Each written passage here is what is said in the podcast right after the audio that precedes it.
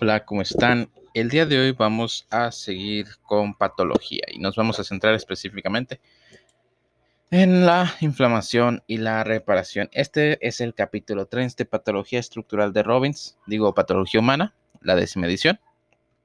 Y bueno, vamos a empezar. Perspectiva general de la inflamación, definiciones y características generales. La inflamación es una respuesta a los tejidos vascularizados frente a las infecciones y lesiones tisulares que aporta células y moléculas defensivas del huésped desde la circulación a los lugares en los que se necesitan para eliminar los agentes lesivos. Aunque en el lenguaje médico común y no técnico el término inflamación sugiere una reacción dañina, en realidad se trata de una respuesta protectora esencial para la supervivencia. Sirve para liberar al huésped de la causa inicial de la lesión celular, por ejemplo, microbios o toxinas, y de las consecuencias de la misma, por ejemplo, células necróticas y tejidos. Los mediadores de la defensa incluyen los leucocitos fagocíticos, los anticuerpos y las proteínas del complemento.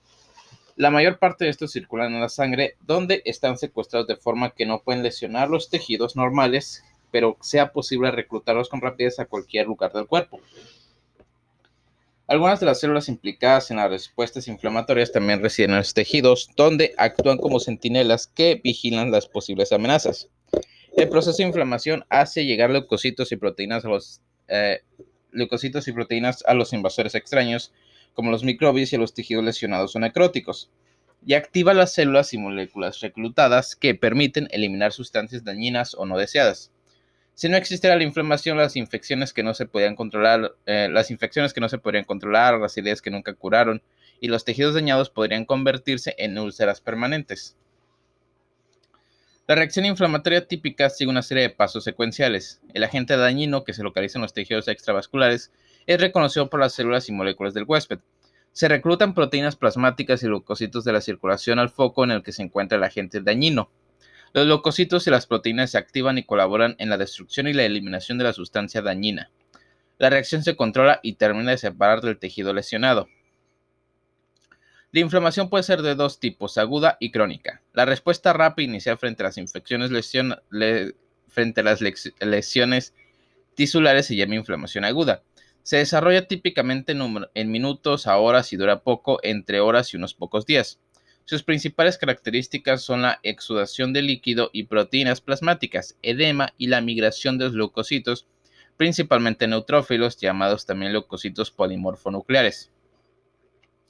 Cuando la inflamación aguda consigue el objetivo deseado de eliminar al agresor, la reacción desaparece y se repara la, la lesión residual. Sin embargo, si la respuesta inicial no consigue eliminar el estímulo, la reacción evoluciona a una inflamación más prolongada que se llama inflamación crónica. Como se comenta más adelante en este capítulo, la inflamación crónica puede aparecer después de la inflamación aguda o hacerlo de nuevo. Dura más tiempo y se asocia a un mayor grado de destrucción tisular, presencia de macrófagos o linfocitos, proliferación de vasos sanguíneos y fibrosis. La inflamación se induce por mediadores químicos que se producen por las células huésped en respuesta a un estímulo lesivo.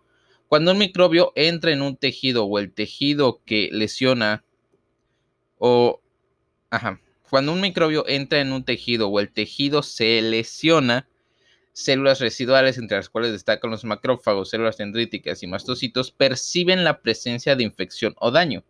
Estas células secretan moléculas llamadas citocinas y otros mediadores que inducen y regulan la respuesta inflamatoria posterior. También se producen mediadores inflamatorios a partir de las proteínas plasmáticas que reaccionan con los microbios o productos de las células necróticas. Algunos de estos mediadores fomentan la salida del plasma y reclutamiento de leucocitos circulantes hacia el lugar donde se encuentra localizado el agente lesivo. Los mediadores también activan leucocitos reclutados aumentando su capacidad de destruir y eliminar el agente lesivo. Es importante conocer el papel de los mediadores químicos porque la mayor parte de los fármacos antiinflamatorios antagonizan mediadores específicos. Posteriormente analizaremos de forma detallada los, mediadores de la inflamación, tras revisar los principales pasos de las reacciones inflamatorias. Las manifestaciones externas de la inflamación, que se suelen llamar signos, eh, signos cardinales, cardinales, perdón, Incluyen calor, enrojecimiento o rubor, edema o tumor, dolor y pérdida de función. Las cuatro primeras fueron descritas hace más de 2000 años en la enciclopedia del romano llamado Celso, que describió el famoso texto de aquella época llamado De Medicina. Y el quinto fue añadido a finales del siglo XIX por Rudolf Virchow, que es conocido como el padre de la anatomía patológica moderna. Estas manifestaciones se producen como consecuencia de los cambios vasculares y el reclutamiento y activación de leucocitos, como se pone de manifiesto en el siguiente discurso. Aunque en condiciones normales es protectora, en algunas situaciones, la reacción inflamatoria se convierte en la causa de la enfermedad y los daños que produce son las características dominantes. Por ejemplo, las reacciones inflamatorias frente a las infecciones que suelen asociar a lesiones de los tejidos locales y los signos y síntomas asociados a las mismas, dolor y alteración funcional. Sin embargo, típicamente estas consecuencias lesivas son autolimitadas y se resuelven cuando la inflamación cede, dejando una secuela ligera o nula.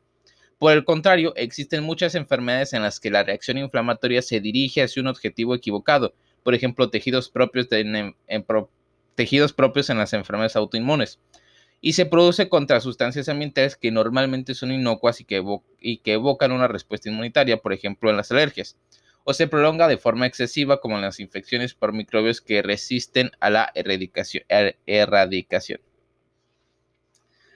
Las reacciones inflamatorias son la base de algunas enfermedades crónicas frecuentes como la artritis reumatoide, la aterosclerosis y la fibrosis pulmonar, y también de algunas reacciones de hipersensibilidad con riesgo vital frente a picaduras de insectos, fármacos y toxinas. Por este motivo, nuestros botiquines son ricos en fármacos antiinflamatorios que en, condiciones ideales deberían controlar las, las secuelas perniciosas de la inflamación sin interferir en sus efectos beneficiosos. De hecho, la inflamación puede contribuir a una serie de enfermedades que se consideran principalmente metabólicas, degenerativas o genéticas, como la diabetes de tipo 2, la enfermedad de Alzheimer o el cáncer. Por tanto, los fármacos antiinflamatorios podrían tener un papel mucho más amplio que el actual. Como reconocimiento a su amplia gama de consecuencias negativas, la inflamación ha sido definida por la prensa no especializada como la asesina silenciosa. No solo la inflamación excesiva, sino también la falta de la misma pueden causar una enfermedad grave. Una inflamación insuficiente frente a las infecciones se suele deber a la existencia de un menor número de leucocitos como consecuencia de la, sustitución de la médula ósea por un cáncer y la supresión de la médula por tratamientos frente al cáncer y rechazo a los injertos. Recuerda que los leucocitos, las células de la respuesta inflamatoria, se originan a partir de un progenitor de la médula ósea, de forma que cualquier compromiso de la función medular reducirá la formación de leucocitos maduros. Los trastornos genéticos hereditarios de la función leucocítica son procesos infrecuentes, pero aportan información útil sobre los mecanismos de la respuesta leucocitaria. Estos procesos se describen en el capítulo 5 en el contexto de las inmunodeficiencias. La inflamación termina cuando el agente dañino se elimina. La reacción se resuelve porque los mediadores, de la, porque los mediadores se degradan y diluyen y los leucocitos tienen una duración corta en los tejidos. Además, se activan los mecanismos antiinflamatorios que sirven para controlar la respuesta y evitar que cause lesiones excesivas al huésped. Cuando la inflamación consigue eliminar los agentes lesivos, activa un proceso de reparación tisular. La reparación comprende una serie de acontecimientos orientados a la curación del tejido lesionado. En este proceso, el tejido dañado se, sustituye por la regeneración de las células supervivientes y la ocupación de los defectos residuales por tejido conjuntivo, es decir, cicatrización. Este capítulo describe la etiología y los estímulos inflamatorios y posteriormente la secuencia de acontecimientos, mediadores y patrones morfológicos de la inflamación aguda para luego comentar las inflamaciones crónicas, la inflamación crónica y terminar con el proceso de reparación tisular. Causas de inflamación. Las reacciones inflamatorias pueden activarse por diversos estímulos. Las infecciones bacterianas, víricas, micóticas o parasitarias y toxinas microbianas se encuentran entre las causas más frecuentes e importantes a nivel médico de la inflamación. Los distintos patógenos infecciosos inducen respuestas inflamatorias diferentes que van desde inflamación aguda leve con escaso no la secuela duradera y que consigue erradicar la infección con éxito a reacciones sistémicas graves que pueden ser mortales, pasando por reacciones crónicas prolongadas que producen una lesión tisular extensa. El patrón morfológico de respuesta puede ser útil para identificar la etiología, como se comenta más adelante en el capítulo. La necrosis tisular induce inflamación independientemente de la causa de muerte celular. Que puede incluir isquemia, que es la reducción del flujo a causa de un infarto de miocardio, por ejemplo, traumatismos y lesiones físicas y químicas, por ejemplo, lesiones térmicas como las quemaduras o la congelación, la radiación, la exposición a algunas sustancias químicas ambientales, etc. Se sabe que varias moléculas liberadas por las células necróticas activan la inflamación, algunas se van a describir a continuación. Cuerpos extraños, astillas, suciedad o suturas pueden inducir la inflamación por sí mismos o porque provocan lesiones traumáticas en los tejidos o contienen microbios. Incluso algunas sustancias endógenas pueden estimular una inflamación potencialmente dañina si se depositan en los tejidos en gran cantidad. Entre estas sustancias se incluyen los cristales de urato, como en la gota, o de colesterol en la aterosclerosis. Las reacciones inmunitarias también llamadas hipersensibilidad. Son reacciones en las que el sistema inmunitario protector produce lesiones en los tejidos del propio paciente. las respuestas inmunitarias lesivas pueden dirigirse frente a antígenos propios, lo que produce enfermedades autoinmunitarias, o pueden ser una reacción inadecuada frente a sustancias ambientales, como ocurre en las alergias, o frente a los microbios. La inflamación es una causa clave de lesión tisular en estas enfermedades dado que no es posible eliminar los estímulos que provocan la respuesta inflamatoria en las enfermedades autoinmunitarias y alérgicas, antígenos propios y mentales, estas reacciones tienden a ser persistentes y difíciles de curar, que se asocian a inflamación crónica y que son una importante causa de morbilidad. Reconocimiento de microbios y células dañadas. El primer paso en la respuesta inflamatoria es el reconocimiento eh, de los microbios y las células necróticas por receptores celulares y proteínas circulantes. Las células y los receptores que reconocen a los invasores evolucionaron como adaptaciones de los organismos multicelulares frente a la presencia de microbios en el entorno y las respuestas que activan resultan clave para la supervivencia. Receptores celulares para los microbios. Los fagocitos, las células dendríticas, células de los epitelios y de otros y de todos los tejidos cuya función es capturar los microbios y muchas otras células expresan receptores que detectan la presencia de patógenos infecciosos. Los receptores más definidos son los de la familia de receptores tipo TOL, TLR, que reciben este nombre en honor del miembro fundador, TOL, un gen descubierto en Drosophila. Los TLR se localizan en las membranas plasmáticas y los endosomas, eh, de forma que pueden detectar los microbios extracelulares e ingeridos. Existen otros, eh, existen otros sensores microbianos en el citoplasma de las células. Los TLR reconocen motivos comunes a muchos microbios que se suelen denominar patrones moleculares asociados a patógenos, PAMP. El reconocimiento de los microbios por estos receptores estimula la producción y la expresión de una serie de proteínas secretadas y de membrana, entre las que se incluyen citocinas que inducen la inflamación, citocinas antivirales como los interferones y citocinas y proteínas de membrana que fomentan la activación de los linfocitos e incluso respuestas inmunitarias más potentes.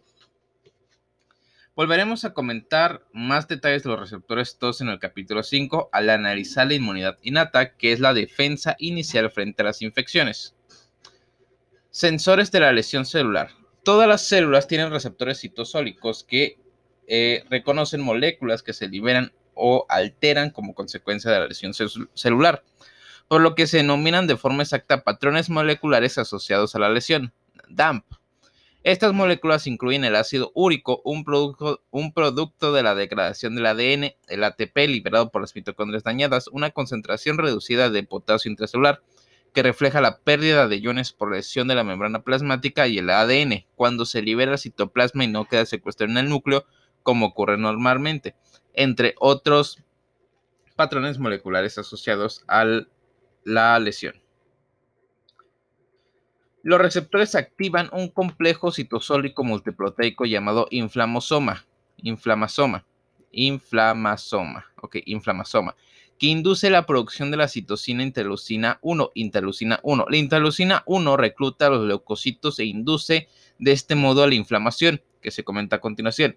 Las mutaciones con ganancia de función de los receptores citosólicos son la causa de una enfermedad infrecuente conocida como síndrome antiinflamatorio síndrome autoinflamatorio, caracterizado por la inflamación espontánea. Los antagonistas de interleucina 1 son, eh, son tratamientos eficaces en estos procesos patológicos.